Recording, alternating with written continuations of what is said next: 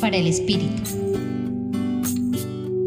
Discernir para elegir el camino y seguir la voluntad de Dios en nuestro hoy, en nuestra realidad concreta, es sin duda un gran reto.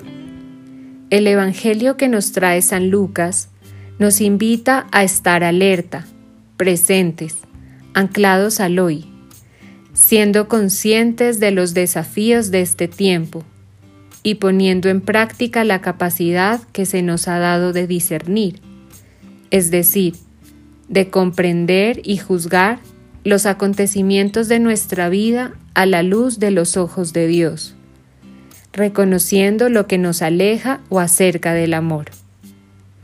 En el relato, Jesús nos invita a hacernos estas preguntas. ¿Cómo estamos interpretando el tiempo presente? ¿Cómo juzgamos lo que debemos hacer?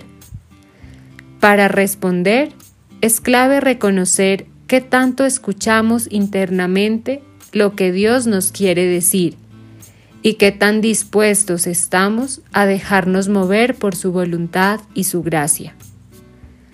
Solamente al mantener viva la relación y comunicación con Dios en la oración y contemplándolo a Él en todo, podremos educar nuestro corazón para dejarnos conducir por Él y así interpretar y aceptar con mayor docilidad las señales de los tiempos, respondiendo con nuestros actos cotidianos a su llamado, lanzando todo aquello que nos encierra en nuestro propio egoísmo e interés y nutriendo lo que nos mueve a salir de sí para que en el encuentro con otros y lo otro podamos servir.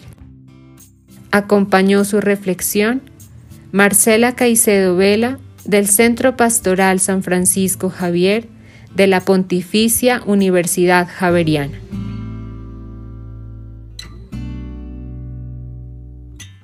Escucha los bálsamos cada día entrando a la página web del Centro Pastoral y a javerianestereo.com.